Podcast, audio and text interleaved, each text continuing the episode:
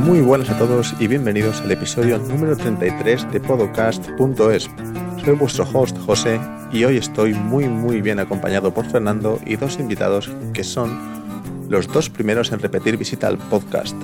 Ellos son Eugenie Yorca y Brain for Fit. En el episodio de hoy tendremos una charla sobre la forma en que enfocamos cada uno de nosotros a los pacientes corredores y diferentes tips que la experiencia nos ha ido dando. Me gustaría que este episodio se tomara más como una charla subjetiva que como algo académico, que es lo que solemos traer al podcast. De manera que todas las opiniones y consejos son bienvenidas y respetadas, y esperamos que colaboréis a través de comentarios. Como siempre, gracias por estar ahí y podéis compartir vuestras impresiones del episodio a través de Instagram, Facebook o la plataforma que hayáis escogido para escuchar el podcast. No me enrollo más y vamos con el episodio. Muy buenas a todos y bienvenidos al primer episodio de este 2021, el primero que grabamos en este 2021. Ya subimos uno con Israel, pero fue grabado en 2020 y hoy tengo el placer de estar con, como siempre, con Fernando, pero con la persona de doble personalidad, con Eugenie Yorca y Brain for Fit. Muy buenas a todos. ¿Qué tal? ¿Cómo estáis? Buenos días. Buenos días a todos. Me estoy cambiando la voz. Debo decir antes de que empecemos a hablar que son las 8 de la mañana en, España, las 7 de la mañana aquí, con lo cual, darnos unos 15-20 minutos para empezar a decir cosas con sentido. Pero era la única forma de cuadrar, de cuadrar horarios. Sin duda. Lo primero, ¿cómo va el 2021? ¿Cómo estáis en España? ¿Estáis ahora en confinamiento?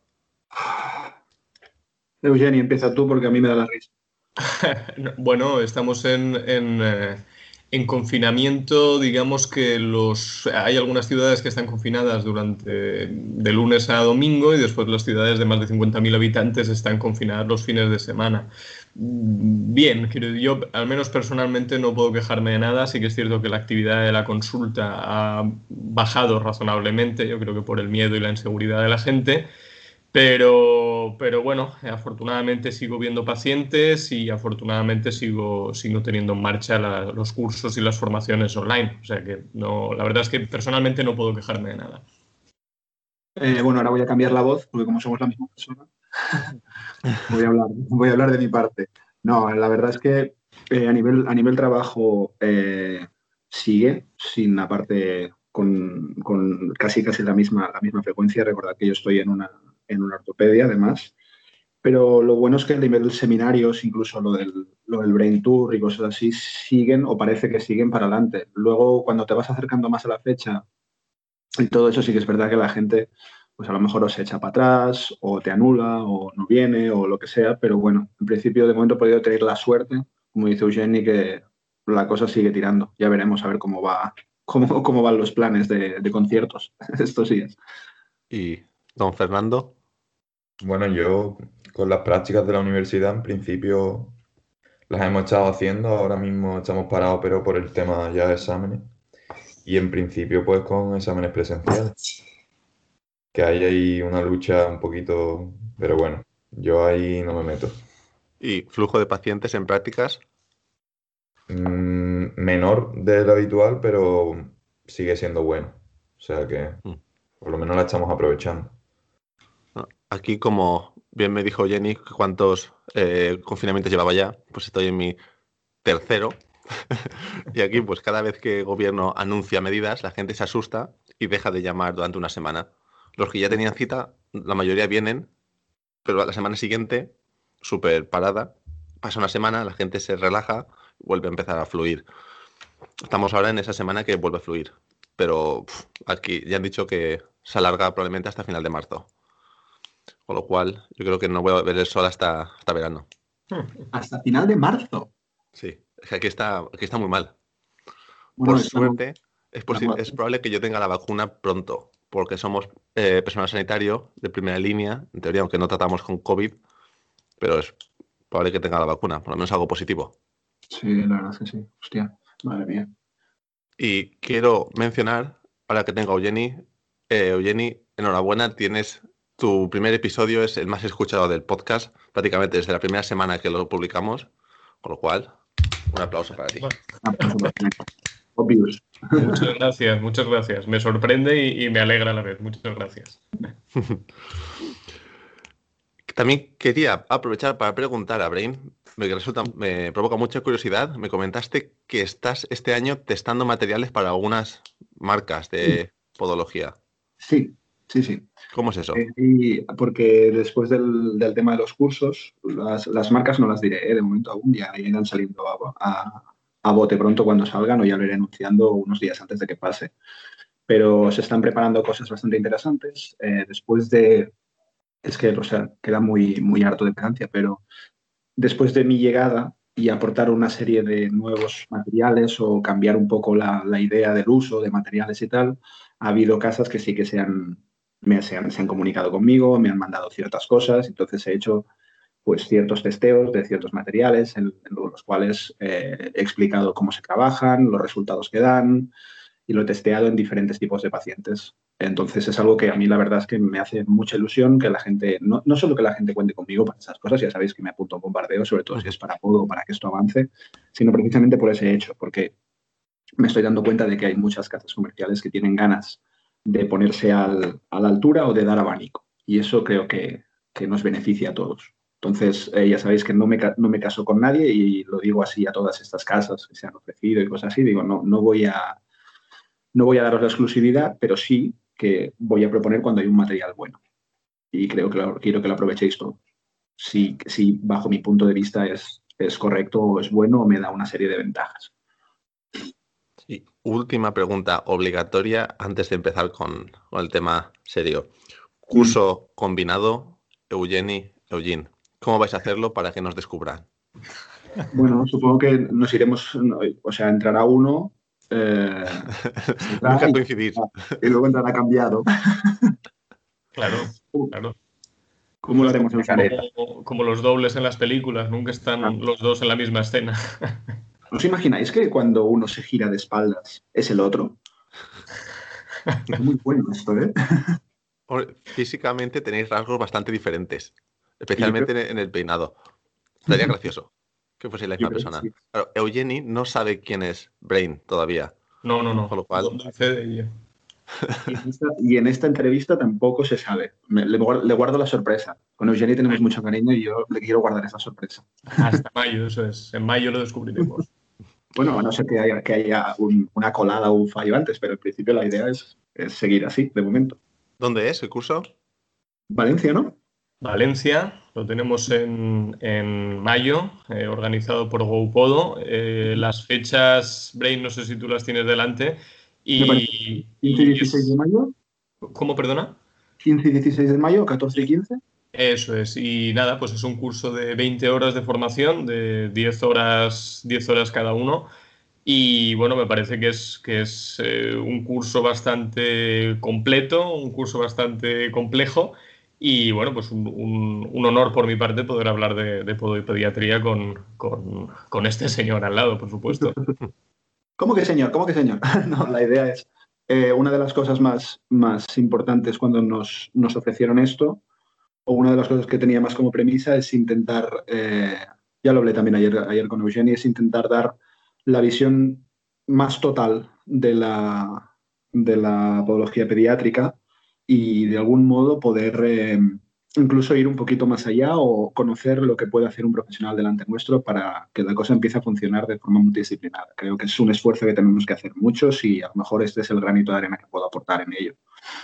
Y evidentemente es un, para mí, para mí es, es una barbaridad que se me haya propuesto un curso de donde ya hace dos años que existo, por así decirlo, y hacer un curso con, con Eugenio Yorga para mí es, es fuera de serie.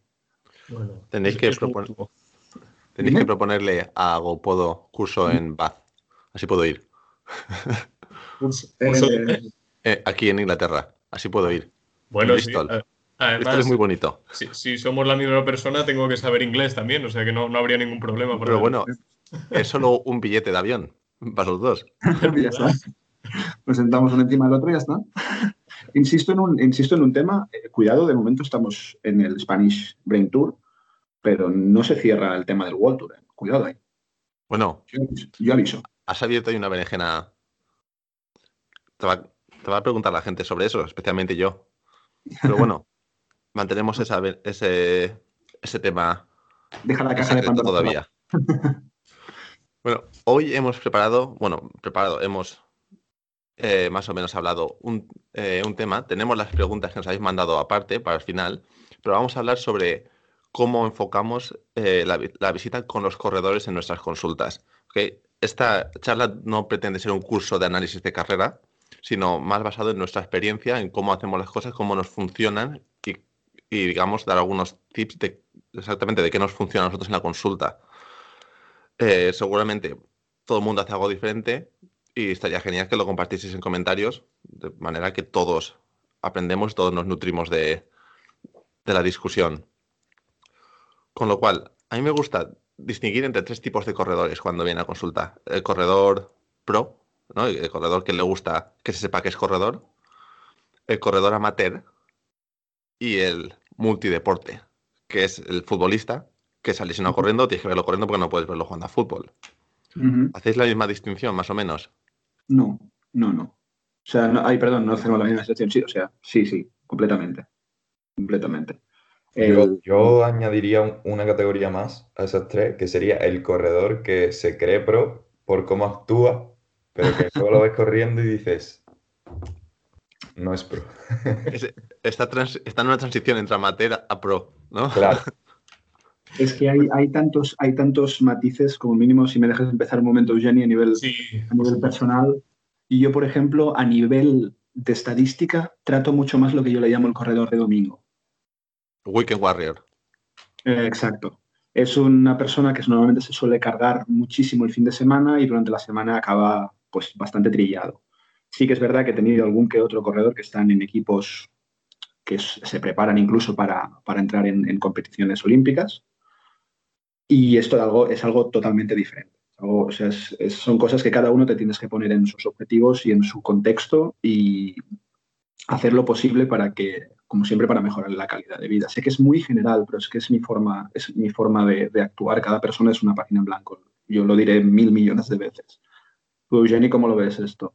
Yo, por, por, llevar un poco la, nota discordante con lo que habéis comentado, solo para que haya un poco de, de debate, yo no, no etiqueto no, o no meto al, al, corredor dentro de ninguna categoría realmente, porque tal como comentaba Brain, son tantos los, los matices y las características de cada corredor que no puedo distinguir entre, sí, a lo mejor tengo un dominguero, pero a lo mejor tengo lo que comentaba, eh, lo que comentabas antes, un corredor de, de fútbol que ahora mmm, corre y lo tienes que ver correr en la cinta, pero a lo mejor tienes un tío que hace CrossFit y viene porque cuando corre en las actividades de CrossFit, las escasas actividades de carrera, le duele el sóleo, quiero decir, o tienes un eh, alguien que hace gimnasio, hipertrofia y también hace ejercicios de running, quiero decir que gestos de carrera hay en, en, muchos deportes, en muchas disciplinas como principal o como complemento. Entonces, eh, yo no lo puedo englobar de una forma tan general, pero sí que es cierto que en la anamnesis uno tiene que entender cuál es el volumen de carrera y el gesto de carrera que hace ese paciente a la semana. Entonces, mm, cada paciente para mí es una categoría en, en dentro, de, dentro del running, no, no lo meto dentro de uno u otro grupo. Claro, es que hay, que, hay que pensar que hay, hay cada, cada cuerpo eh, reacciona distinto a la, la, carga, la carga que tiene durante, durante toda su vida diaria y luego cómo afecta esta carga a, la, a, la, deportiva, por así decirlo. Entonces, yo creo que lo que sí que podríamos, no sé, a ver, a ver cómo lo veis, lo que sí que podríamos eh, tocar a lo mejor es algunos ítems comunes en los que te fijas cuando alguien te dice que hace running o deporte, llamarlo como queráis. Yo, por ejemplo, me fijo muchísimo en, en, la, en la, equipación deportiva que, que esta persona eh, puede llevar cuando sale a correr, sobre todo, evidentemente, en el calzado. Es, no, es, es lógico. Vale. Que al final, esta clasificación, ¿se me oye ahora mejor? Sí, perfecto. Eh, obviamente, tú vas a recoger datos individuales de cada persona, sea corredor, sea señora que viene de hacer la compra, pero digamos que a la hora de recogida de datos me, me, da una idea de dónde priorizar. Si es un corredor muy amateur, obviamente le voy a preguntar el volumen de carrera eh, calzado. Pero sé que ahí eh, probablemente va a estar a un nivel más bajo, va, va, a usar las, las zapatillas que tiene por casa. eh, va a correr menos que un corredor pro, digamos. obviamente, de, todos necesitas todos los datos. Si no, te vas a perder muchas cosas. Sí, sí, por supuesto. Es decir, a ver, eh, no, es lo mismo que nosotros estemos hablando con un corredor eh, profesional o semiprofesional, que, donde digamos que nuestra actuación como, como podólogos va a ser básicamente la ortopédica, quiere decir, o bien la prescripción de un calzado concreto, o ni siquiera eso, sino especialmente eh, el diseño de una órtesis plantar, que, que, caiga en tus manos a lo mejor un atleta amateur, porque entonces ahí tienes que incidir en eh, programa de fortalecimiento muscular, si mm. está dispuesto o no está dispuesto a hacerlo, si puede hacer interconsulta, si no puede hacerla, ahí tienes que ser mucho más tajante con el tema del calzado deportivo, tienes que ser mucho más tajante con la ortesis plantar y también con los tiempos de recuperación. Es decir, un atleta profesional, eso lo sabemos todos, necesita programar y saber al detalle los tiempos que va a necesitar para poder volver a estar en competición. Mientras que un atleta amateur, mm, honestamente, por mucho que le guste, eh, yo sintiéndolo mucho, puede permitirse unos periodos de, de baja, recuperación y rehabilitación. No digo reposo, digo rehabilitación superiores y menos predecibles. Entonces, sí, claro, evidentemente que se tiene que saber todo esto. A nivel, a, nivel, eh, a nivel experiencia personal, lo que sí que me he dado cuenta es que, como dice Eugenie, el, corredor o la persona que ya está en profesional o semiprofesional ya tiene un, contexto de trabajo muscular, entrenador, fisioterapeuta, lo que sea. Entonces, tu intervención, eh, recomendar un calzado, pues puede ser muy sencillo, pero si hablamos de a nivel, pues que tenemos que ayudarlo con un soporte plantar o algo, la idea es acompañarlo en su, para mí personalmente es acompañarlo en, su movimiento porque no, ya sabe correr, ya sabe hacer la mayoría de cosas, entonces tú simplemente lo que tienes que hacer es, nada, dejarle un punto de partida un poco distinto para eliminar el factor, el factor lesivo. Entonces, en cambio, cuando tú tienes una persona que es, bueno, que es lo que dice Eugenia, es amateur, es algo así, tienes que mirar eh, no solo en la, carrera, sino su, vida diaria, porque esta persona pues, no tendrá el, contexto, no tendrá todo el equipo al lado para poder hacer esta, esta interconsulta y tal. Entonces, para mí debes abordar mm, más puntos probablemente de su, de su vida diaria en cuanto a nivel laboral, actividad diaria, entreno, eh, in que hace del, del trabajo a casa o si va andando, si va lo que sea, y luego, a partir de aquí, intentar eh, cohesionarlo un poco con, el deporte que haga para intentar hacer algo un poco más todoterreno y si la persona está dispuesta, pues entonces trabajar con dos soportes con dos objetivos probablemente distintos. Cosas que me he encontrado yo. ¿eh?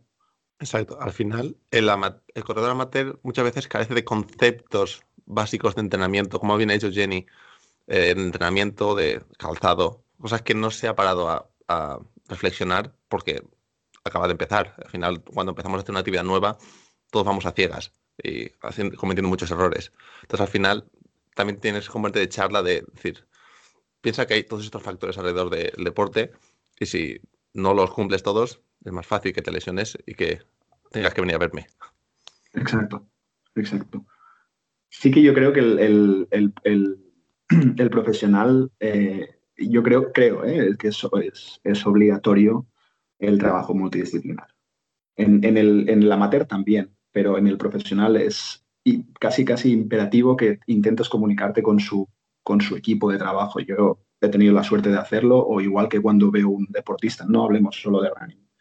Me gusta mucho mirar el gesto deportivo y cómo lo hace. Y si puedo, ir a verlo, si puedo, evidentemente. Claro, pero también depende, no estamos dejando hablar a Fernando, pero tampoco está pidiendo paso. también depende de los objetivos que tenga el, deportista paciente. Si simplemente quiere eh, unas plantillas de, descarga, igual te vienen y te dicen eso, pues eh, le dices, me gustaría que te viese el fisio. Igual te dice que no. si, en cambio, si quiere, si también es verdad que lo, como tú le expliques su condición va a ayudar ¿no? a, que él entienda la necesidad de ir a fisio o rehabilitación. Pero si lo que quiere es prevenir la lesión para que no pase otra vez eh, y seguir mejorando, obviamente va a necesitar un equipo multidisciplinar pero al final depende mucho de los objetivos que tenga esa persona. Sí, personalmente, Eugeni, no sé, ya te digo, ¿eh? no sé cómo, cómo, lo enfocas, pero yo en un corredor ya hablo de, pro, o sea, ni semi-pro ni amateur. hablo de pro, si puedo, intento evitar el soporte con otro tipo de trabajo. Si puedo. ¿Cómo lo ves? ¿Cómo lo veis? Para crear también un poquito de... Desarrolla eso. Porque te van a caer palos por todos lados. No, puede ser, que, a lo mejor me, caigan palos, pero toda esta gente que está a nivel profesional, lo que sí que me doy cuenta es que tiene, tiene unas, unas capacidades corporales, una inteligencia muscular que, sobrepasan, sobrepasan los límites que estamos a lo mejor acostumbrados a ver en el paciente rutinario. Entonces, mi objetivo es que esa musculatura no, no pierda nada. Entonces, siempre que nosotros trabajamos con una ortesificación, con un soporte, bueno, pues hay, hay sus pros y sus contras. Entonces, mi trabajo es que esta persona pueda mejorar por, por ella misma y que en algún punto que se autorregule y me necesite menos.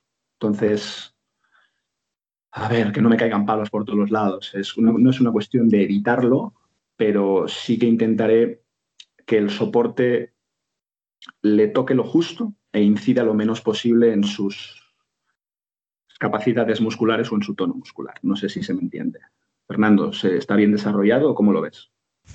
Sí, está prueba? desarrollado. Ahora sí quieres te doy mi opinión.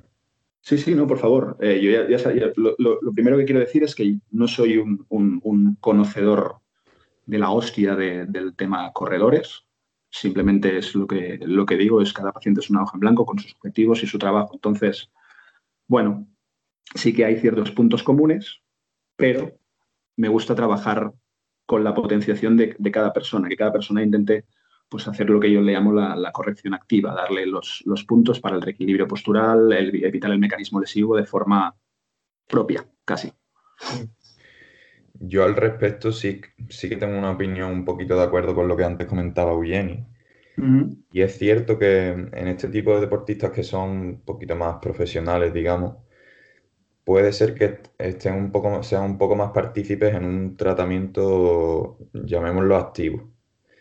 Pero claro, aquí no tenemos que diferenciar entre profesionales y no profesionales, porque realmente tú la exploración que le vas a hacer a un deportista, ya sea profesional o amateur, el 90, el 90 u 85%, digamos, va a ser el mismo y va a ser una serie de batería de, de test biomecánicos que tú tengas de cabecera según ya según el profesional y según la patología que presente el paciente.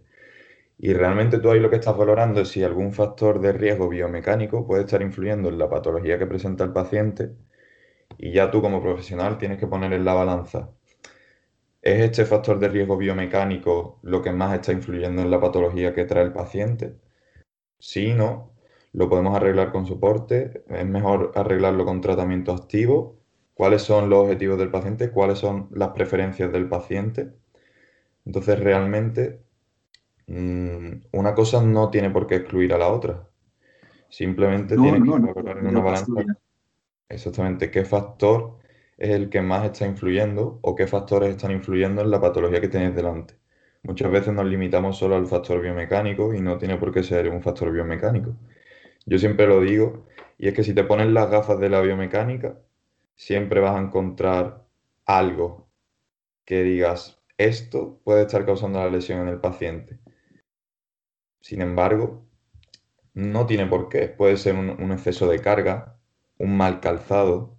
Exacto. Incluso estrés, estrés en, fuera de la vida, o sea, fuera de la vida de running, estrés en la vida diaria. Todos esos factores hay que valorarlos. Sí, sí yo, estoy, estoy, de acuerdo con, Fernando y precisamente en ese punto, eh, tal vez, eh, aunque coincido con la mayoría de las cosas que comenta Brain, para mí es mucho más sencillo. No, no digo que los pronósticos sean mejores, digo que es más sencillo como podólogo para mí tratar a un atleta profesional que a un atleta amateur, porque en un atleta amateur todos los factores que acaba de comentar Fernando juegan un papel mucho más importante. Sin embargo, en un atleta profesional no, estamos hablando de un paciente corriente, estamos hablando de un paciente que a diferencia de un paciente amateur que corre por salud o por placer o por estética, lleva detrás un equipo de eh, nutricionista, psicólogo, fisioterapeuta, asesor deportivo, preparador físico. ¿Para qué van a ir a ver un podólogo? No van a ir a ver un podólogo para que cambie su técnica de carrera, le mandes un programa de fortalecimiento muscular, van a ir a ver al podólogo eh, porque es la pieza que falta en el rompecabezas de un puzzle ya casi completo, que no, es lo que ocurre en un atleta amateur, donde casi tú eres el que pone la primera pieza. Lo que falta en un atleta profesional o, de un alto grado de exigencia eh, es por lo que van a tu consulta. Es decir, mm, tengo dudas sobre si el calzado deportivo que estoy utilizando, para mí, ¿eh? es el más adecuado, vamos a consultar al podólogo, vamos a ver cómo mi técnica de carrera influye en eh, la lesión o estructuras X que me estoy sobrecargando o a pesar de todos los intentos de mi equipo multidisciplinar no están yendo las cosas bien. Vamos a ver si el podólogo con un soporte plantar puede modular el tipo de estrés que sufre la estructura que me estoy lesionando. Y, bueno, esa es, mi opinión al respecto de los perfiles de corredores. evidentemente, ¿eh? supongo que cuando vienen a, profesional vienen a buscar pues ya lo que nos puede ofrecer la, propia podología, porque es a lo mejor lo que, como dicen ellos, la pieza que, falta, ¿no? En la pieza del puzzle que falta en todo el equipo multidisciplinar. Lo único es que intento no, no ponerme nunca solo las gafas de, de biomecánica, sino porque creo que sesgas muchas cosas. Entonces, me pongo las gafas de los objetivos de cada paciente. Insisto, eh, estoy de acuerdo con, absolutamente, con absolutamente todo lo que habéis dicho. Simplemente es que se puede trabajar de, muchísimas maneras y es que no quiero perder, o sea, no quiero que el, soporte nos, nos, pueda tirar para atrás eh, ningún tono a nivel de, musculatura o de trabajo, sino hay muchas formas de, abordar la biomecánica. No digo que, ya, te, os digo, no digo que sean excluyentes, pero intento que siempre el paciente trabaje por, por sí mismo sin la, necesidad, a no ser que sea, evidentemente, pues oye, vengo para hacerme el soporte o, creo que la solución más, más lógica o más funcional o más eficaz sería el, soporte. Eh, intento jugar todas las bazas posibles cuando trabajo con un, con un profesional, incluso comunicarme con su, con su equipo, con su equipo que tiene.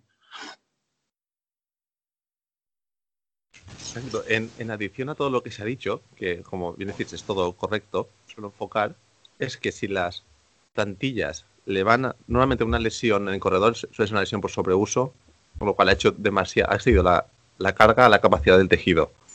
Con lo cual, si la plantilla nos va a ayudar a reducir eh, la carga temporalmente hasta que la capacidad de ese tejido sobrepase la, demanda, ¿por qué no ofrecerle esa opción al paciente y, una vez esté listo, pues retirar la plantilla y no pasa, no pasa absolutamente nada? O mantenerla si se considera que es necesario mantenerla. ahí el tema. No, no, cuidado, que no, es que no estoy quitando, perdón, a lo mejor se me, he explicado mal, que son las 8 de la mañana y se me ha malentendido, ¿eh?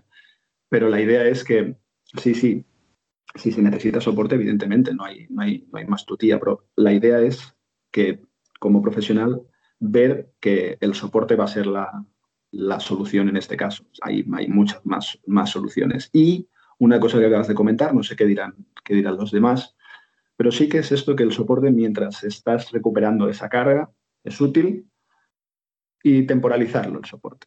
No me desagrada para nada lo que acabas de decir y es, es algo que también aplico muchísimo y no solo, no solo en corredores. ¿eh? Es decir, me gusta hacer soportes para que algún día no se tengan que llevar. Pero claro, te tienen que hacer caso en muchas cosas. Mucha gente. Incluso podría darse el caso de mm, realizar un soporte al, atleta para su vida diaria, sin embargo, para la hora de correr sin soporte. Porque ahí que anda un de riesgo y que puede estar influyendo en esa, en, ese, en esa sobrecarga de algún tejido. Sin duda, sin duda. Podríamos resumirlo entonces que atletas profesionales vamos a tener que hacer más incidencia en el factor biomecánico, ya que el resto de variables van a venir seguramente más controladas, mientras que en el atleta, llamémoslo amateur, vamos a tener que fijarnos en muchas más cosas, ya que va a venir, vamos a ser nosotros un poquito su primera toma de contacto con el mundo. Sí, sí, sí. Estoy de acuerdo con eso. ¿Y podríais darnos vuestras preguntas clave en el análisis subjetivo del paciente?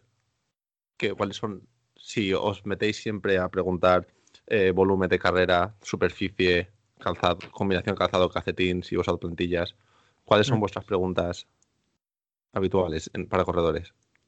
Bueno, eh, para mí es eh, tipo, es decir, volumen de entreno y dónde se entrena, tipo de entreno, es decir, para qué distancias, eh, qué ritmos y qué tipo de entreno se está llevando, si lo combina con otras disciplinas o con entrenamientos de fuerza o elasticidad, qué otros profesionales tiene a su alcance y historial de lesiones previo eh, pero bueno, esto tal, vez no sea tan diferente de, cualquier otro tipo de deporte. Lo que sí añado yo a una exploración base es em, el análisis del gesto deportivo, es decir, el análisis de la técnica de carrera.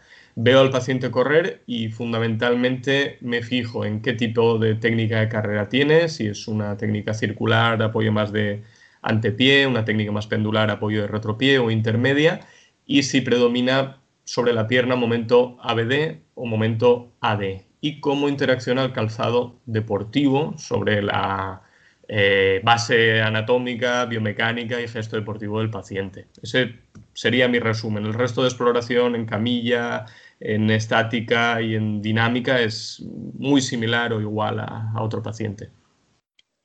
Para, dar una, una visión o añadir a lo mejor un poco más eh, sí que también me fijo en otros aspectos a lo mejor que son más outsider de la propia biomecánica. Esos son básicos. Yo creo que como, como lo, que, lo ha hecho Eugenie es que, vaya, es, es, por lo que vienen, para que te fijes en, en todos esos factores, la exploración estática, dinámica, los, los, el, la, la, técnica pendular, eh, si es más antepié, si es, depende de cómo vendrán las cargas, pero también hay factores en los cuales, pues ya sabéis que me gusta tratar más cosas, me gusta ver un poquito más allá, también hay factor de cómo esta persona mm, se toma, la, cómo, de, qué competitividad tiene, qué factores emocionales inciden en el tema de la profesionalidad, eh, cómo lo está afrontando, cómo lo lleva. Es que hay, es que hay un, círculo muy grande dentro de esto. Entonces, eh, intento tocar los máximos palos posibles sin perder de vista el, el, enfoque básico que es este trabajo biomecánico, que es para la larga, para lo que viene pero más que nada para dar un, punto más, para no decir sí lo mismo. y de técnica de carrera, o sea, ¿hacéis mucho hincapié en la valoración de la técnica de carrera o simplemente algo por encima? Eh, ¿Tiene apoyo de antepié, medio pie o retropié o valoráis algo un poquito más objetivo como, no sé, a lo mejor me meto en un marrón con esto, pero el ángulo máximo de la tibia, el ángulo de la tibia en el momento de contacto con el suelo. No, yo, yo no soy tan em, medidor en, ese sentido. Es decir, no, no, trato de cuantificar tanto en grados porque eh, también entiendo que mm, cuanto más quiera afinar, más me voy a equivocar, porque lo que estamos viendo es un paciente eh, sesgado en una cinta de correr en tu consulta que podría estar hoy a las 8 de la mañana, como estamos grabando ahora, y no a las 8 de la tarde, que es cuando suele entrenar. Pero bueno, estas son cosas que ya sabemos. Yo sí me fijo en la técnica de carrera, si es eh, circular con antepié, pendular con retropié, intermedia con medio pie, o si predomina el momento ABD, de pie sobre rodilla, o AD, de pie sobre rodilla, aterrizando más cercano a su centro de masas. Pero no porque mi intención sea cambiar nada, sino porque mi intención es cómo influye eso en la estructura lesionada del paciente, eh, cómo influye eso en el calzado que está utilizando y en los ejercicios que yo voy a recomendar o interconsultas que voy a hacer con fisioterapeuta. Y, bueno, eh, metámonos un poco en materia con las piezas que voy a seleccionar en la plantilla, porque eso influye mucho dependiendo de la técnica de carrera y de cuál sea su, su dinámica, pero completamente. De hecho, tú puedes ver a un paciente fantástico de pie encima de tus plantillas y sin embargo que te diga que le, suele que le sigue doliendo el tibial posterior. ¿Y por, qué, mm. ¿Y por qué? ¿Y por qué? Pues la explicación está porque el paciente no, no, vive de pie encima de tus plantillas, el paciente corre encima de tus plantillas. Entonces, sí, yo sí lo analizo, pero sin ánimo de, de cambiar la técnica, sino de adaptar mi tratamiento a la técnica. He ahí, he ahí, es el rollo que os, que os he intentado comentar antes. Eh, con los soportes puedes eh, cambiar muchísimas cosas. Incluso eh, vayamos un poquito más arriba, que siempre estamos hablando de la tibia, estamos hablando de que si es pendular, balanceo de brazos, posición de la espalda, inclinación del cuerpo, cervicales, todo esto podemos, a pesar de que es muy ambicioso, por supuesto que tiene efecto. Por supuesto que tiene efecto. Sería muy, muy, muy imprudente de nuestra parte decir que no. Entonces, eh, es que Eugenie, bueno, ¿qué voy a decir? Lo ha clavado otra vez, ¿no? Es incidir lo menos posible en, en cambiar y lo máximo en mejorar. Y no sé si os pasa a vosotros. Bueno, en, la clínica donde estoy ahora, pues debido a COVID, las cintas de correr se han tenido que eh, recolocar y una está en el pasillo y la otra está en la sala del staff. Con lo cual, son sitios donde el paciente no está excesivamente a gusto. Mm. Entonces, aquí inciden mucho los tres tipos de corredores que os he comentado. El corredor pro quiere enseñar que sabe correr bien, o que está transicionando, como decía Fernando, con lo cual ese va a forzar la técnica para que se le vea que corre muy bien, pero los otros dos no van a estar nada a gusto con que se les vea correr, con que ya les costará que yo les vea, pero que encima el fisio esté pasando o el rehabilitador esté pasando y otro paciente, con lo cual la técnica o el análisis pierde fiabilidad. Los, los puntos fuertes, como el tipo de apoyo, eh, el tipo de técnica de carrera, probablemente no varíen o varíen muy poco, pero sí que ves al paciente que los gestos son más rígidos, eh, no se suelta. Pero, pero esto, José, eh, perdónate, me adelanto un segundo. Esto pasa en el corredor y pasa en cualquier persona cuando la estás observando. Se llama el efecto observador. No solo por la situación de la cinta, eh, cuidado, que también puede incidir. Pero cuando una persona está observando, a mí me pasa 30.000 veces. Gente que me dice, no sé andar. Yo como que no sabes andar, porque entonces me intento corregir. No, no, no, no, no. Apártate, mira al frente y tira.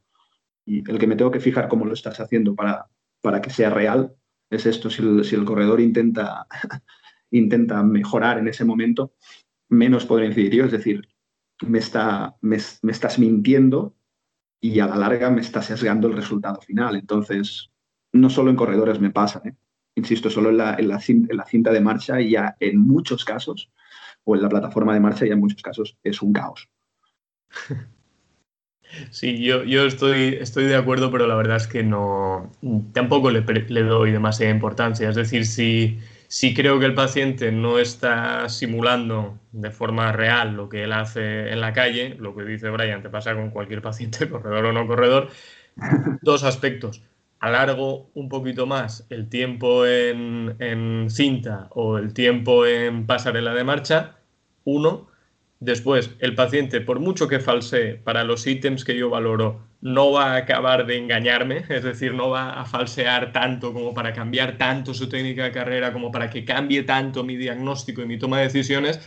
Y después la, frase que ya dije en el anterior programa, eh, que, bueno, que, levanta mucho revuelo, la camilla no engaña. Es decir, si tu paciente, si tu paciente tiene una fascia eh, muscular de gastrosóleo rígida, Da igual que corra de retropié o de antepié. Tal vez tu, tu, diseño ortésico sea ligeramente diferente, pero da igual. Es decir, lo que hay es lo que hay y eso el paciente no lo puede variar. Eso el paciente no te puede engañar.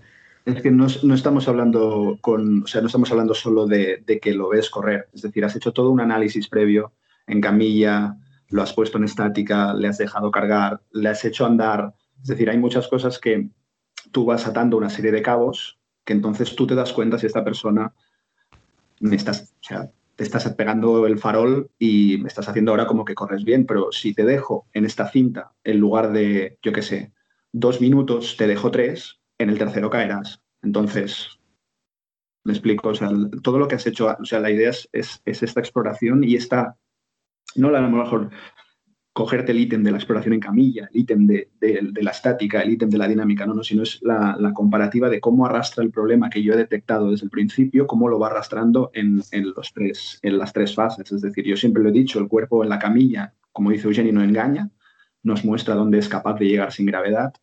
Cuando lo ponemos de pie es las posibilidades del cuerpo con esta gravedad que puede hacer ahora que le he aplicado una, carga o, una, o unas fuerzas de reacción y a partir de aquí cómo me arrastras. Eso es la dinámica cuando me pongo un vector. Entonces, por mucho que lo intentes, si, si he visto una serie de cosas, mm, no, nos, no nos vas o no me vas a poder engañar. No sé cómo lo ves, Eugeni. Sí, pero yo estoy totalmente de acuerdo, pero es que eso es como, como el, el, niño que te viene a consulta que dice la madre que camina con las puntas de los pies hacia adentro. y tú le exploras en la camilla y ves que tiene una anteversión femoral, pero el niño tú lo ves 15, 20, 30 minutos eh, cohibido, acobardado o desatado. Quiere decir que a lo mejor cuando lo veas caminando en la cinta o en la pasarela, no lo vas a ver caminando con las puntas de los pies hacia adentro, pero es que no es necesario llegar a forzar en ocasiones, no digo siempre, esa situación tan natural, porque en camilla tú has visto que el niño tiene una anteversión femoral. Entonces, tranquilo, ay, así no es como camina el niño en casa. Bueno, tranquilo, no, te preocupes. Envíame un vídeo de, tu niño caminando en casa, envíame una un vídeo de tu atleta corriendo en la pista, pero tranquilo, porque mi toma de decisiones en principio no va a ser tan diferente. Es decir, hay partes donde se puede falsear el resultado, pero hay partes donde no. Y por eso somos profesionales, porque sabemos, eh, sabemos dónde puede fallar y cómo tenemos que reaccionar a eso. Como dice la canción, ¿no, Jenny? The ice, chico. The eyes never lie. No, una de las cosas que siempre para mí me ha sido útil, sobre todo tengo en mente dos, personas muy, bueno, dos pacientes muy, muy, que me han costado bastante y aparte he aprendido muchísimo con ellos, que en, ambos he tenido que ir a verlos. he tenido que ir a verlos, por suerte estaban bastante cerca de donde, de donde vivía y a uno lo tuve que ir a ver jugar a fútbol y el otro lo tuve que ir a ver jugar a pádel. Entonces ahí sí que me di cuenta de dónde, dónde estaba lo que, por dónde estaba. Entonces en ese momento sí que me di cuenta por dónde estaba fallando. No tenía tanta experiencia, pero me sirvió muchísimo, la verdad. Entonces en esa, esa es la, la, realidad del, del, tema. Cuando, cuando no llegas o alguna cosa de estas, bueno, siempre tienes esa opción, como ha dicho Jenny, que te manden este vídeo, la madre se pone un momento detrás del niño, lo graba un momento, ahora que está despistado, pues, pues tiras. Pero realmente no es, son dos casos de multitud de ellos durante, durante 12 años. No es un cambio brutal por mucho que me intentes engañar, insisto. nos hemos preparado para ello. Exacto.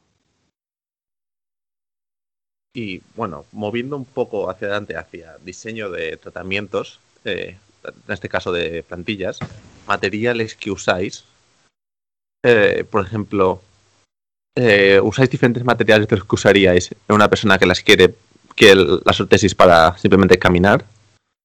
Eh, materiales más reactivos en la zona de antepié, especialmente porque son corredores, o mismo diseño que haríais para andar. Bueno, que, hable Brain, que tiene más que, aportar en este tema que yo. Y, hemos, hemos llamado para esto, Brain. Lo demás te hemos dejado hablar, pero luego lo voy a editar. A ver, es que, es que, ostras, es que a mí a lo mejor siempre voy a lo mismo y a lo mejor la gente me dirá que me mojo poco, pero claro, venme a ver en consulta y entonces decidiré el material, ¿no? La idea, no, la idea es, tenemos materiales de sobra para tratar todo tipo de paciente, para todo tipo. Y tenemos para lo, me parece que casi casi el otro día estuve haciendo, cuando estuve dando clase de materiales, eh, mis alumnos estaban haciendo un, un pequeño cuestionario y tal, y estuve mirando esto y para, para un mismo problema, hablemos problema en, fases generales, tenemos probablemente cinco o seis materiales que nos pueden ayudar casi, casi, insisto, casi, casi con la misma eficacia. Entonces, eh, depende de normalmente si es, si es un corredor de estos que es pro y todo esto y tal, lo que me interesa es eh, hacer un tipo de, de soporte con una serie de, ítems que no, quiero, que no quiero aumentar ni lastrar. Entonces, ah, no sé si, queréis que me metan materiales, hablamos de materiales, pero la idea es borrar peso, borrar eh, cargas, eh, lastres excesivos dentro del soporte y hacer algo que le acompañe, insisto, no le cambie, como ha dicho antes Eugenie. Entonces, Depende mucho también de la, propia toma del molde, depende mucho del trabajo, pero normalmente, es que en decir esto me, hace romperme la cara, ahora que tengo ganas de arrancarme la cara, porque no siempre es así, pero el, el poli bien trabajado es una muy buena opción. Por la vida, por la constancia, por la flexibilidad, por la elasticidad que tiene parecida a los tejidos del, cuerpo o a los tejidos blandos del cuerpo. ¿Qué queríais? Pincharme hasta aquí. Entonces, sí, en, este caso también, igual que también, por supuesto, resinas de jugar con diferentes calibres, jugar, jugar con diferentes momentos elásticos, jugar con diferentes eh, límites elásticos. Ya sabéis cómo juego yo en esto. Yo, poco más que añadir, el señor Forcit es mucho más eh, experto en características técnicas de los materiales, evidentemente eh, a mí no me, no me influye tanto, o sea, no voy a hablar de aspectos tan técnicos. Yo lo que me pregunto es eh, cuál va a ser la magnitud y la repetición de ciclos que va a hacer el paciente encima del soporte plantar a mayor magnitud de fuerza y a mayor repetición de ciclos, tienes que entender, a mi parecer, que tal vez aquí tengamos puntos de vista diferentes, que el, material de la ortesis va a tener que soportar muchas más eh, fuerzas eh, reactivas y muchas más veces. Por lo tanto, tienes que diseñar una ortesis eh, más consistente, con mayor capacidad de modificar eh, o de modular ese tipo de fuerzas reactivas del suelo que está lesionando a tu paciente. Ah, dime, dime, perdona. no, no, nada. En la zona, estamos hablando en la zona de la ah. plantilla que respeta la forma del pie de tu paciente. Retropié, medio tarsiana. En la zona donde tú estás imponiendo un material, cabezas de los metatarsianos antepié, es, es, diferente. Es decir, si nosotros alargáramos un polipropileno o una resina en un corredor con un material rígido a las cabezas de los metatarsianos, pues, pues el paciente mm, acabará rompiendo la plantilla, pero antes de romperla irá a tu consulta para tirarte a la cabeza. Entonces, eh, yo ahí soy mucho más, eh, cambio la filosofía y utilizo materiales pues bien impulsivos, o bien de un shore medio, o bien de un shore bajo, o bien absorbentes, o lo que requiera ese paciente pero mi filosofía es esa, es decir, rígido, donde respeta la forma del pie, donde tú estás imponiendo el material, no puede ser rígido, al menos en un atleta. Exacto. Yo, en este caso, es, o sea, si en aspectos generales, por estadística, trabajamos con, con antepiés no rígidos, sino propulsivos, o sea, que hagan el, efecto fleje. Yo más que la palabra rígido, que ya sabéis que, bueno, tocamos puntos distintos, Dejadme añadir una palabra a este, a este concepto con el tema de los ciclos. El concepto es resiliente para mí. Resiliencia. Eh, explica, extiende más. Has, sacado un, concepto técnico. Pensaba que era el ejemplo. Tienes que... El concepto de resiliencia es el concepto de aguantar impactos continuamente sin fractura ni deformidad. Es decir, llegar a es que no, no hablamos del mismo concepto de rigidez.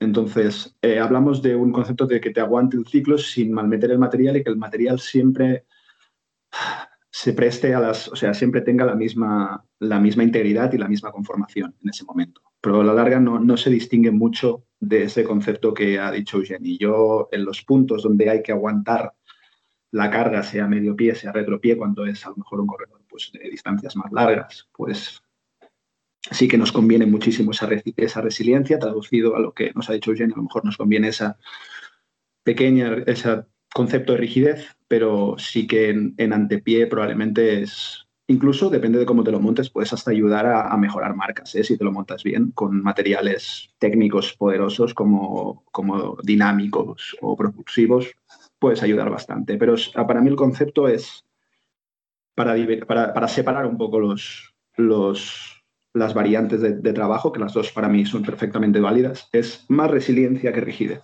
Ya está. Esa frase se, aplica también ahora para las personas, para el momento de coronavirus. bueno, sí. Más resiliencia que rigidez. sí, sí. Claro, la idea es que el, cuerpo es, es, movimiento. A mí, la, por, por, por todo lo que he ido viendo durante tiempo, incluso dando clases y tal, la rigidez es como un, como un imperativo, la resiliencia es un aguante del material y lo demás es un, intento de que, de que, bueno, te mueves hasta donde yo te digo si el problema es tu, tu ROM o tu rango de movimiento, para, hacer aspectos generales, pero la palabra resiliencia es algo que a mí me encanta, me encanta. La cuestión está en que mm, los materiales que usemos se tienen que adaptar a las características del paciente y no al contrario. No el paciente se tiene que adaptar a los materiales que a mí me gusta trabajar. Mirad, hay una, hay una frase que me dijo una persona que corre es corredor y es, no es pro, pero es un corredor de diario. Y al verlo, pues evidentemente mm, cogí, lo vi, digo, vale, ¿cuánto haces? Tanto, dio perfecto. Mm, incidí en la resiliencia, cogí, trabajé, tal, y al cabo del tiempo me volvió con los soportes de no me no, no es que me vayan mal, no me adapto a correr con ellos, porque tengo la sensación de que el soporte impera sobre mí. Y tuve que cambiar el paradigma del material, tuve que cambiar la base. A lo mejor es menos resiliente, pero él era capaz de, o sea, el soporte se adapta, la idea es que el soporte se adaptara a él y no al revés. Entonces ha sido muy bueno eso que acabas de decir, Fernando. Y lo he tenido con ejemplo, aparte además hace poquito, hace bastante poquito. O sea que sí, sí, para mí en un, en un, tipo, en un tipo de esto de, de, carrera es imprescindible que el, ostras, es imprescindible que el, que el, que el soporte se adapte al paciente y no al revés. No os asustéis, las gafas ya estaban rotas. Se me cayó un tornillo hace poco y estoy esperando que me envíe mi madre tornillos desde España. Ostras. Y porque ir a una, a una, óptica no se puede, ¿no? Ahora. He, he ido, pero me dicen que, que, son muy grandes el ojero de estas gafas y que no tienen tornillos. Cámbiatela, rata. Eh, eh, también, pero para eso hace falta cita y la cita requiere tres semanas de antelación. Por lo cual, creo que van a llegar ante los tornillos que vaya a la óptica. Estás sexy, eh, José Luis, me cago en la mano. ¿No hay Amazon? ¿Perdón? ¿No, ¿No hay en Amazon? Eh, no, no he conseguido encontrar de la marca el tornillito de la gafa o no sabía cómo buscarlo, era una marca italiana. Eh, entonces, tras este paréntesis. Gajes del directo. Yo, respecto al, al material del shell, creo que lo habéis dejado todo bastante claro. Yo tengo una pregunta para Eugeni. ¿Has, has usado triple flex con algún corredor? Supongo que muchas veces, ¿no? Y, y cuádruple. Y cuádruple, sí, me, me- planto en cuádruple. Sí, sí, por supuesto. Y, y polipropilenos con una base de cuatro y medio y un refuerzo interno de, de uno, uno y medio. Es decir, sí. Pero porque, porque mi filosofía y mi planteamiento es diferente. Es decir, yo creo que la, la confortabilidad y la adaptación del deportista a la plantilla no la da la rigidez del material, sino lo bien que se adapte el material a la geometría y a la forma del pie. Es decir, yo he visto pacientes, vamos, creo que lo comenté en el anterior programa, con un polipropileno de 6 milímetros en la columna interna, ponerse la plantilla con, con un profesional que no diré quién es por si, por si se lo toma mal, y, y ponerse la plantilla y decir, uy, estas son más blanditas, voy más cómoda. Y, es que la plantilla anterior era de EVA. Quiero decir, la, la confortabilidad y la adaptación yo creo que lo dan lo bien que seas, lo bien o lo, lo capaz que seas tú de reproducir la forma del pie del paciente y no tanto eh, el material que utilices. Creo que esa falta de confortabilidad o de adaptación la da el que tú quieras ser demasiado agresivo en los grados o los milímetros de corrección que quieras hacer desde la ortesis, pero no el material. Si el material se adapta bien, mm, creo que no vas a tener problemas de confortabilidad. Es que Ah, no es lo mismo rigidez que, que corrección, perdona, Brain. no, no, dime. No es lo mismo rigidez que corrección y eso es algo que a mí me costó entender. O sea, Ujú. Pero no es lo la- mismo la rigidez del material que los grados que nosotros intentamos corregir del valgo, por ejemplo, o los milímetros. No, no, por, por supuesto que no. Si es que, de hecho, eh, cuanto más agresivo quieras ser corrigiendo, habrá pacientes que toleren más o menos, eh, ahí es donde vas a tener los principales rechazos a tu tratamiento. Para mí, y después esto que, que yo, por ejemplo, no soy partidario de estos balances que, que parece que, que hayan vuelto ahora después de tantos años de 20, 25, 30, 60 grados, ni de medial Gillette Skype de 6, 8, 9 milímetros. No soy partidario. Y además también teniendo en cuenta que nosotros no estamos modificando tanto como nos pensamos el- el- la dinámica o la cinemática de nuestro paciente. Esta es la frase que siempre decimos en todos los programas. No cambiamos tanto el movimiento, sino las fuerzas. Entonces, si tú quieres corregir, no con el material, sino con los gestos técnicos de corrección, más de lo que tolera tu paciente, que es muy fácil, algunos más fácil que otro, vas a generar incomodidades, pero tal vez las variaciones que hagamos no sean en el arco del rango de movimiento, sino en el punto donde decelera el movimiento tu paciente. Pero si tu paciente pronaba 20 grados, va a seguir pronando 20 grados. No va a pasar a pronar 11 ni 8. Es decir, lo que pasa es que el arco de movimiento va a ser diferente. Ese es mi punto de vista. Esto me enlaza perfectamente con una de las preguntas que nos mandaron, que decía, al ser el pie un elemento anatómico adaptativo continuo, ¿por qué colocar rigidez? Y es un poco lo que acabas de explicar. Porque va a seguir siendo un elemento anatómico adaptativo. Lo que pasa es que el punto donde acelere esa pronación será diferente, pero el rango y la movilidad va a ser la misma. No sé si me estoy explicando. O incluso cuando el corredor lleve, por ejemplo, más de 10 kilómetros corriendo, ese soporte puede echar un cable a estructuras como el tibial posterior, que ya estén un poquito fatigadas. Lo echará cada vez más. O sea, que a medida que se va fatigando, eh, la, fatiga muscular y la responsabilidad del soporte plantar se van cambiando. Mm. Todos, todos hemos visto la, imagen esta del, corredor que tiene el pie que es casi está pisando con el maleolo interno. Sí, de llevará sí. Pero bueno, tiene truco esa imagen, ¿eh? Han explicado que tiene truco. Que realmente el pie deslizó en la zapatilla. Que no, ah. es, que no es que estaba. Que no tenía el, pie vertido 180 grados. Bueno, tú mira que una carrera de llevar a y verás el truco que tiene. O sea, no, tiene truco. Me refiero que eso es el, eso es el punto de, o sea, más que nada, no solo eso, pero probablemente sea un, buen ejemplo de, llegar a un punto de final de fatiga, que es donde el soporte, el soporte incide más. Yo personalmente, mira, no, insisto, eh, Eugenia ha demostrado que esto, que esto funciona, ya sabéis que yo no, no, no, no pongo a nadie en como, no, no, esto no. Nunca no, no niego nada porque si me estás demostrando que funciona, pues, cremallera y a observar y aprender. Pero sí que soy un poco más, eh, a lo mejor para puñetas con el tema de, gruesos y, peso. Ya está, simplemente. apartemos un momento el factor rigidez o cambiémoslo por el mío de resiliencia y tal. Incluso lo que ha dicho, evidentemente, yo trabajo con el contacto total. Evidentemente, en algunos corredores el contacto total es, puede ser que nos dé ese efecto de que la plantilla le está mandando a él. Por lo tanto, eh, si queremos ser muy agresivos en alguien que ya tiene una técnica muy fijada, eh, fracasaríamos, independientemente de, sea eh, rigidez. O no, simplemente es una cuestión de respetar un poco ese, ese, movimiento que, que, puede tener y tener en cuenta que si las va a llevar, por ejemplo, para una distancia larga, va a haber momentos donde requeriremos, a ver si lo acierto hablándolo, más espacio para poder trabajar o para que el pie adapte un poco más. Sí. No sé, lo dejo ahí, a ver qué dice la gente. Totalmente, ¿eh? o sea, yo totalmente. Yo sí, sí, el principal problema o el principal contra que tengo en mi trabajo eh, no son tanto los grosores, porque más o menos, no, no, es que me salgan bonitas las plantillas, pero, pero con un poquito de destreza no tengo grandes problemas de grosor, pocos, pero el peso Mm, eh, cuanto más profesional, más problema. Sí, eso, vamos, me, desarman totalmente, me desarma lo que ha comentado Brian, sí, sí.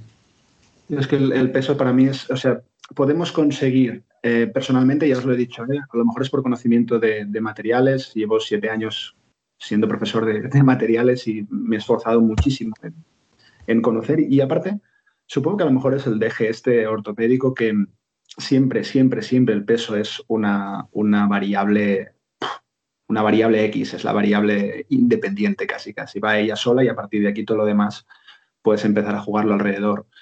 Pero la idea simplemente es esto, ni imponer ni lastrar. Hmm. Podemos conseguir estas contenciones o estas rigideces o resiliencias con materiales de menor peso y menor grosor. Ya está. Y una última pregunta antes de... Pero acércate, José.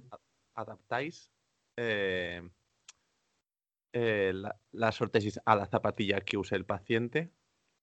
Por ejemplo, Nike está haciendo las, las hormas bastante estrechas y están dando, por lo que yo he probado y lo que me han comentado compañeros, están dando bastantes problemas para colocar soportes dentro de las zapatillas porque especialmente la zona del arco es muy estrecha.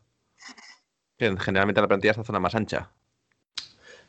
Eh, por supuesto que hay que adaptar, por supuesto, la plantilla que estás haciendo al calzado deportivo del paciente, siempre y cuando sea el calzado que, es más recomendable que lleve el paciente, es decir, que pues, tu paciente puede llevarlo y de hecho va a llevarlo en sus entrenamientos, o aunque no sea el más recomendable, es el que por tu tía va a llevar el paciente. Quiero decir que por muy bien que hagas la plantilla, eh, yo tenía un profesor que decía que siempre es más efectiva en el zapato que en un cajón. Entonces, eh, hay que adaptarlo. Pero no creo que sea tanto el ancho, y eso seguro que lo puede decir mejor Brain, eh, de la parte superior de la plantilla. Yo creo que los problemas están en las bases de sustentación.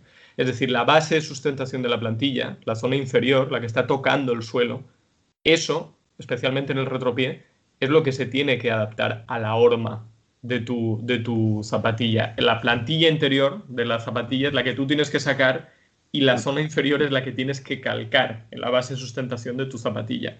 Después, si el arco es un poquito más ancho, bueno, salvo que no hagas barbaridades, tampoco creo que eso sea un problema.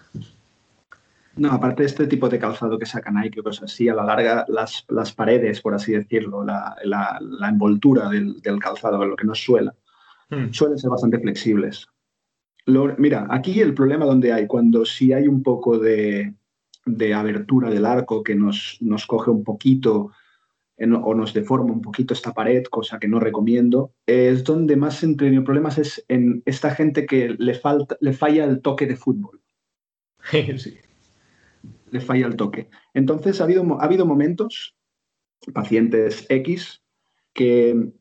Eh, eso el contexto, ¿eh? pero me he dado cuenta de que su, la carrera realmente es un uno o, el momento de la, de la carga deportiva fuerte, la competición, es un 1% de todo su alrededor. Por lo tanto, a lo mejor, si nosotros cogemos este soporte y lo ponemos para toda su vida diaria o para entrenar y le dejamos que haga esta competición, el partido, la carrera, que son como mucho, mucho, mucho, mucho, eh, 10 minutos de, velocidad o un partido de fútbol de, 90 y si luego te las vuelves a cargar, depende de cómo, si la gente se pone, oye, mira, es que no, que no, que no y que no puedo, em, vale, haz el deporte, a no ser que evidentemente te lesiones ahí en la competición, eh, sin y luego todo lo demás lo trabajamos con ella. Porque la plantilla a la larga es un preparador también. Entonces, o así lo entiendo. No sé qué os parece. Sí, yo nada más que declarar, o sea, lo mismo. Tal cual, 100% de acuerdo. De hecho, muchas veces es esa la solución. Es que con mis zapatillas de competición no sé si me va a valer porque son más estrechas.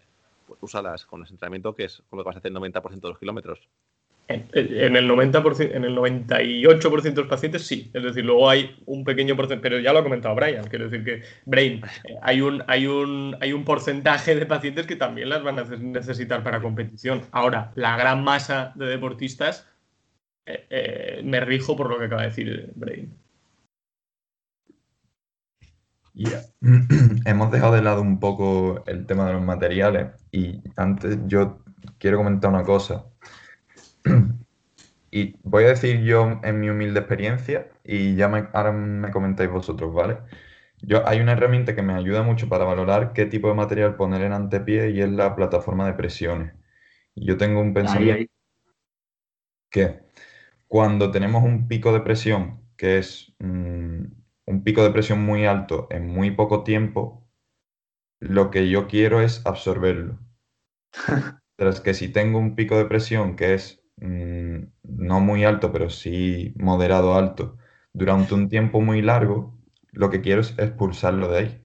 Entonces utilizaría un material un poquito más reactivo. Eso es más o menos el pensamiento que yo tengo en mi humilde experiencia. No sé vosotros cómo lo valoráis, si lo valoráis con plataforma de presiones, si no. Esto para mí es la, variable esa que siempre, siempre quedaba perdida y que por fin, después de conocer el mundo, el, el extenso mundo del porón, o de los materiales técnicos, me he dado cuenta de que es muy útil, que es la integral presión-tiempo. Que es lo que dice Fernando, ¿eh? si estamos, el pico de presión es alto o es el tiempo, es si el coeficiente de esta integral es mayor o menor que uno. Está, sí, sí, lo, has definido perfecto, Fernando. Si trabajamos con, si es mayor tiempo, trabajo con un intento de fleje o propulsor, es decir, minimizar el tiempo que está ahí. Y si no, intento, claro, comerme la, ese pico de presión en, un, en, una descarga, en un carril, en un lo que sea. Mm. ¿Y eso cómo lo valoras tú fuera de la plataforma de presión? ¿Fuera? Claro, sí, plataforma de presión. Fuera de la plataforma de presión, es difícil. Fuera de ella es difícil, porque no te queda más que hacer un poco ensayo-error. Es decir, probar, probar primero con una palmilla propulsiva y luego con un absorbente y a ver cómo, cómo se trabaja el paciente o cómo lo, lo integra él. Pero la idea es trabajar. En ese caso sí que es imperativo para mí la plataforma de presión, porque luego vas a hacer un, testeo de, de, si lo que has hecho funciona. Nos sirve para abrir el gusanillo para un próximo capítulo, ¿a que sí, José? Se me ha hecho muy corto, ¿eh? O sea, ya veo que son las 9 y 8, creo que, que todos tenéis que ir a trabajar. Yo me quedan tres días de vacaciones, así que. Por mí no os preocupéis, creo que el que más liado va es José. O sea, yo esta mañana tengo libre. Siendo honesto, yo no trabajo hasta esta tarde.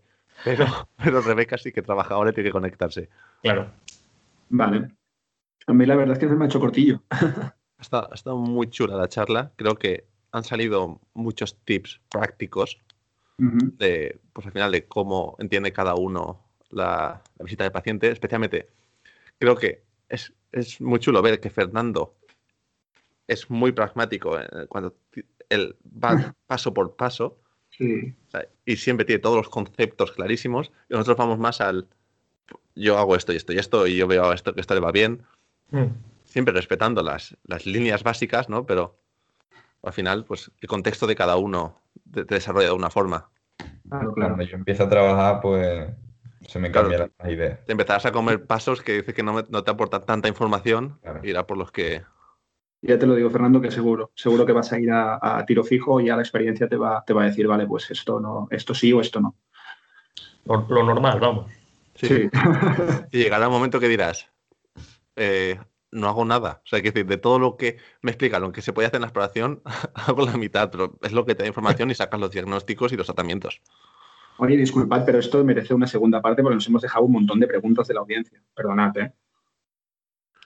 Exacto. Venga, voy a pasar una pregunta de la audiencia que encima es para ti, por listo. Eh,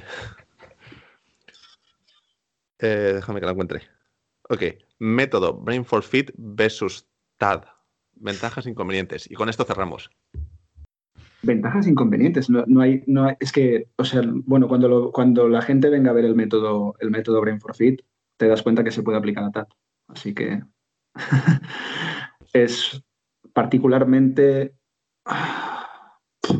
bueno, a lo mejor probablemente la TAT sea, ese juego que ya lo ves, ya lo ves directamente encima del paciente, mientras que el método normalmente yo lo trabajo dentro encima del molde, pero me permite mirarme un poquito más el molde, jugar un poquito más con él y cositas así, pero a la larga el método es que se puede aplicar a todo. De hecho, es una de las, de las variantes grandes con las, que puedo, con las que puedo jugar. Aquí no hay.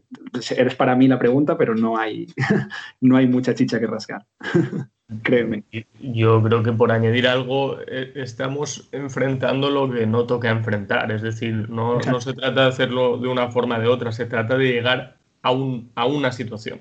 Y permíteme, permitirme añadir una cosa, perdona que te corto, Jenny. Además, el método Brain for Fit está preparado para trabajarlo de la misma manera, o trabajar, perdón, de la misma manera no digamos, por trabajar eh, con, los, con un mismo sistema, se puede, se puede trabajar todos los materiales.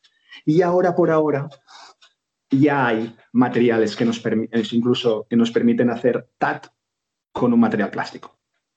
Ah, pues eso lo tenemos que hablar. Pero. No hago para ti al final tranquilo, Jenny, ya lo tengo para ti, no te. No, yo, yo me pirraría eso.